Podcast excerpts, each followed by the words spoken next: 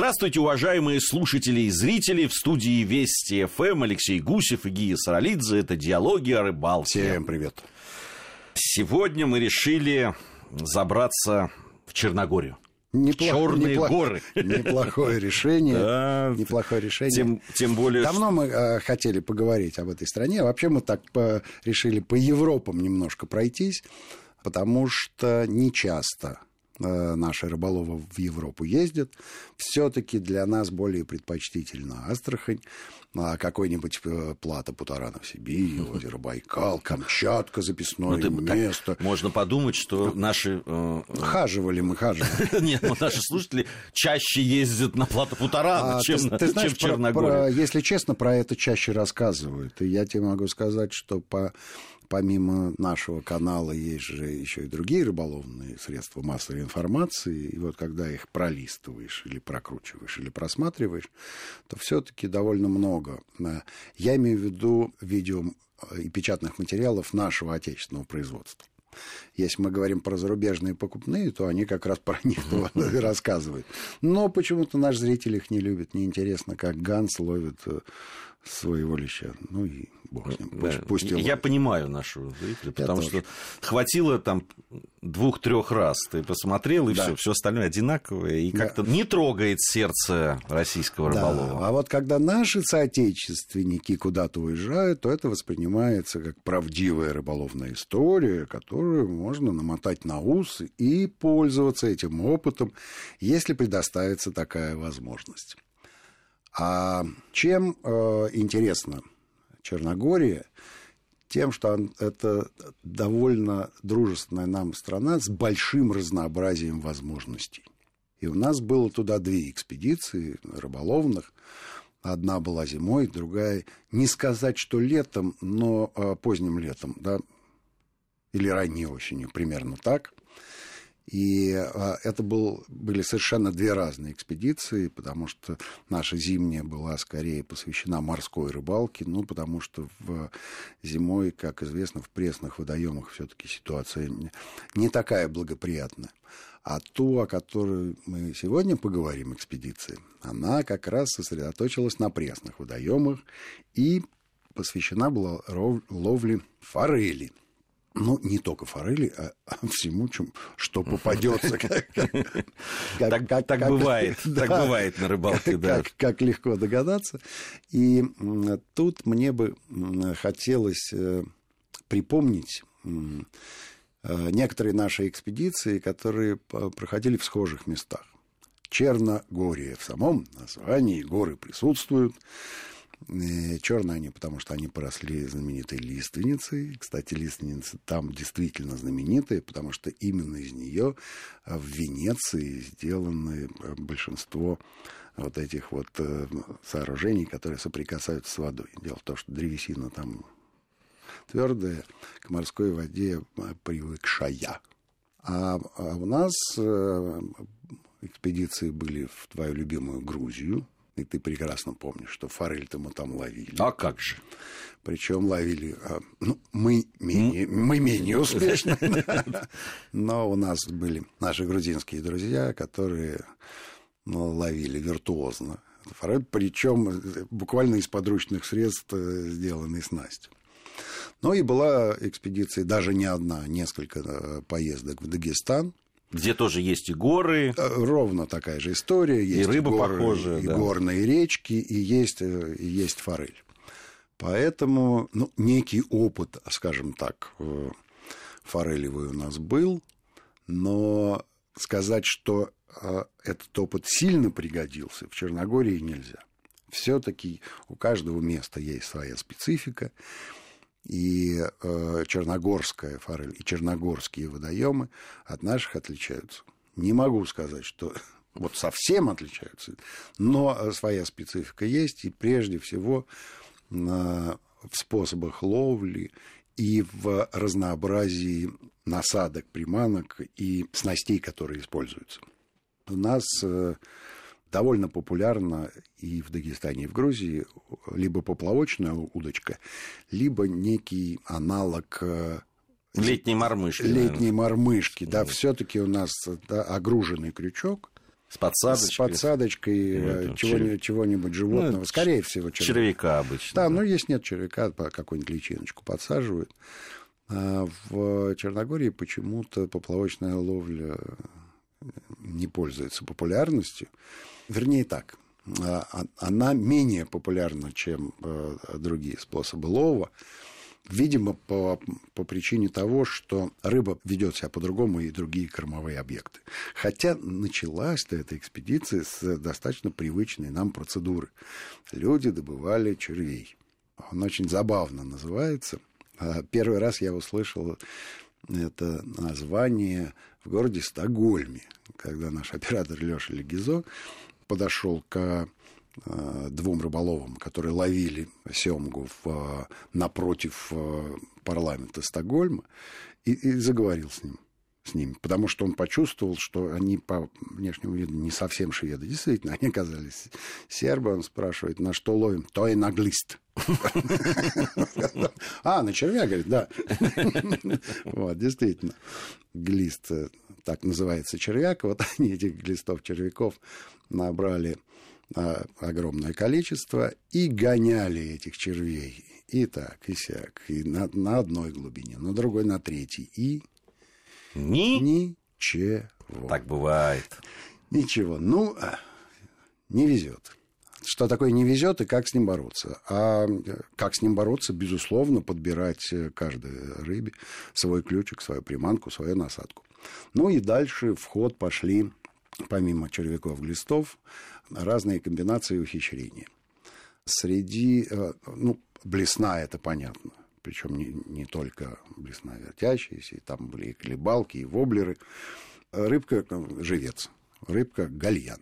Маленькая рыбка, довольно распространенная в холодных водоемах. Вопрос, как ее поймать, да? На того же червя. Если получится, да, но э, продается как живец. Ну и довольно экзотическая насадка, но хорошо нам знакомая, это икра. Проблема с икрой у них заключалась в том, что они неправильно, э, на мой взгляд, с ней обращаются. Просто крупная красная икра насаживается вот как, как получается. Если ты помнишь, на Камчатке эту икру специально готовили. Там очень распространена ловля на икру. Ну, на Камчатке это икры, да. как э, в Черногории глистов. Поэтому проблем никаких нет. Но они ее отваривали, она становится упругой. Упругой становится, упругой, да. Хорошо, хорошо держится на крючке, ну и дальше. Только, только в путь, только вперед. Но здесь э, можно объяснить, потому что, ну, мягкая икра, э, быстрое течение, горная река. Ну, понятно, что ее сбивает очень быстро. Ну, э, да, даже если не сбивает, а, да, после, после реки там было две попытки половить на озерах, где вода, в общем, стоячая, и все равно, все равно икра почему-то не представляет интереса.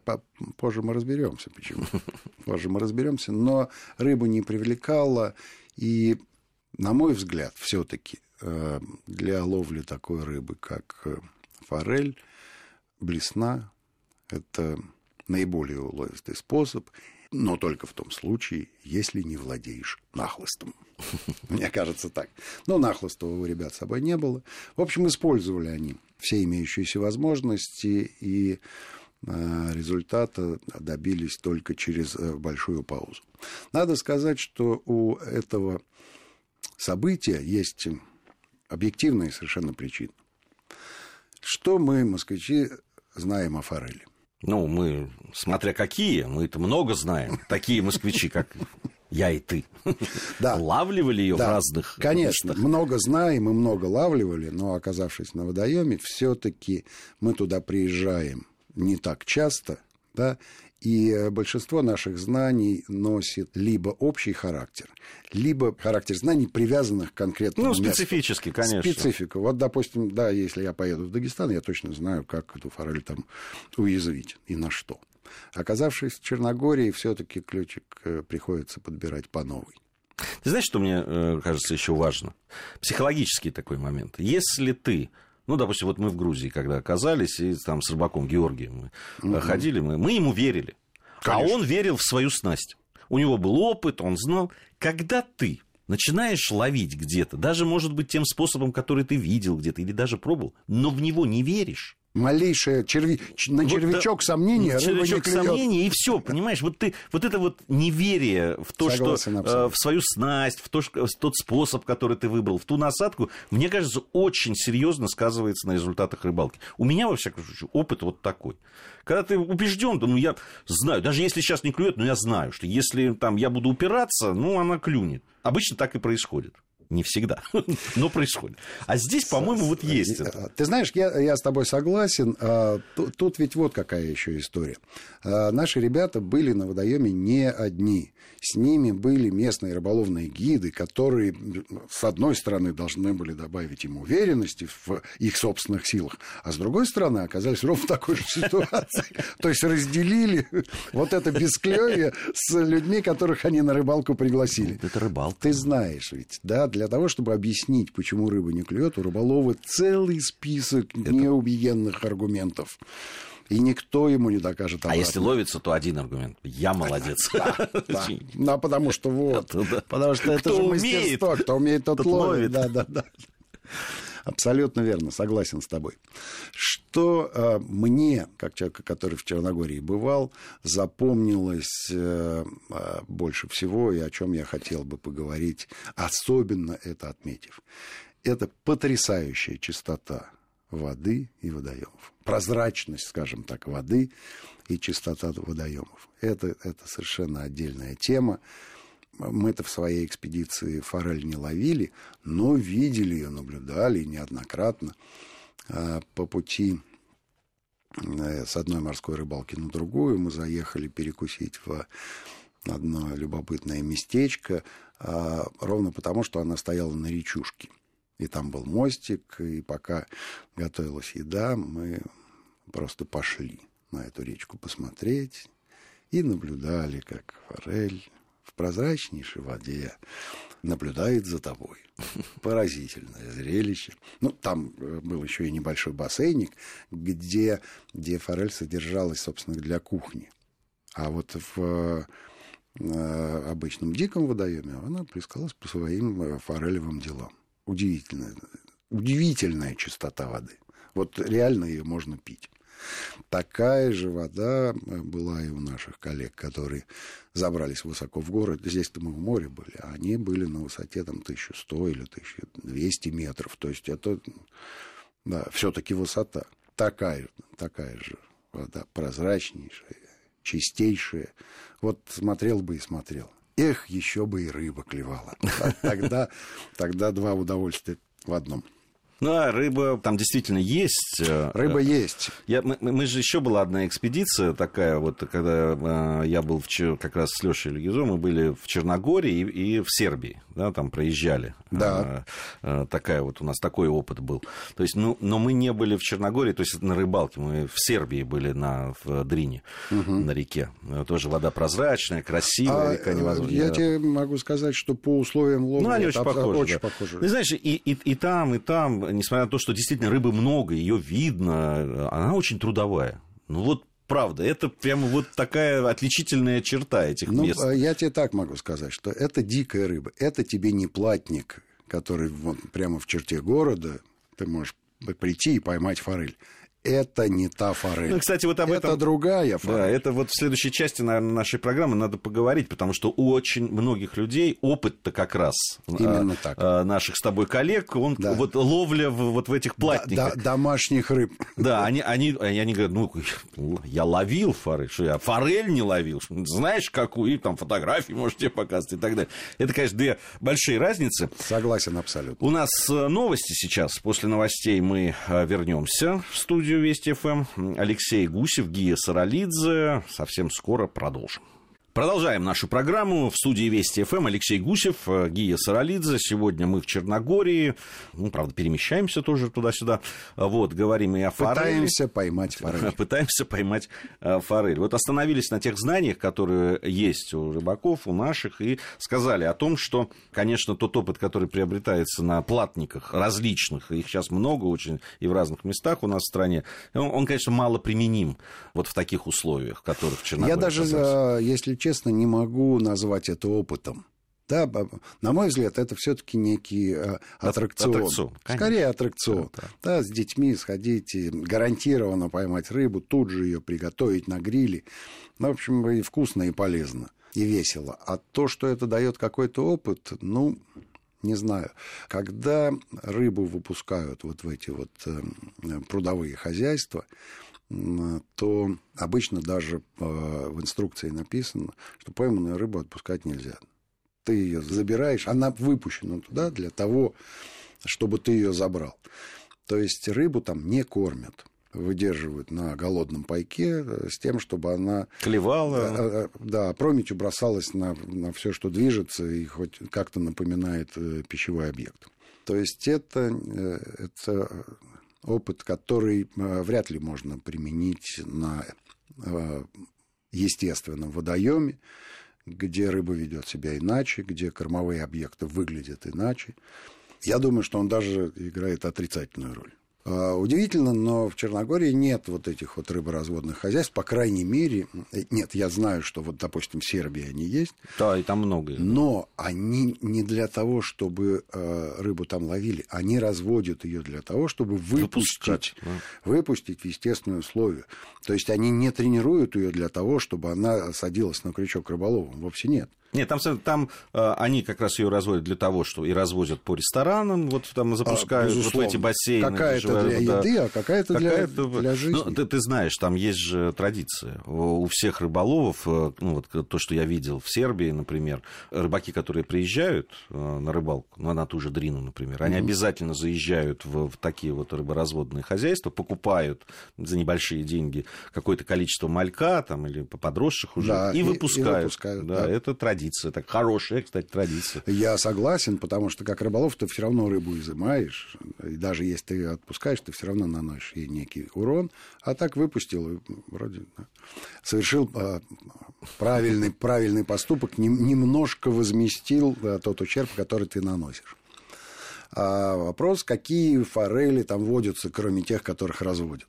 Есть, безусловно, э, путаница среди э, лососевых, что такое радужная форель, что такое ручевая форель, что такое стальноголовый лосось, что такое э, семга. Так вот, все форели, которые там есть, и радужная, и ручевая, это один и тот же вид.